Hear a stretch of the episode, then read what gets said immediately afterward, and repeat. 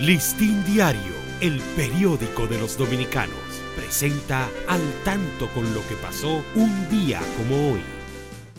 21 de diciembre de 1511, pronuncia su famoso sermón en la ciudad de Santo Domingo ante el virrey don Diego Colón, real audiencia y autoridades de la colonia, el padre Antonio de Montesinos, en defensa de los indígenas.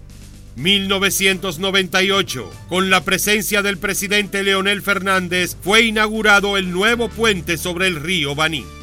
Listín Diario, el periódico de los dominicanos, presentó al tanto con lo que pasó un día como hoy.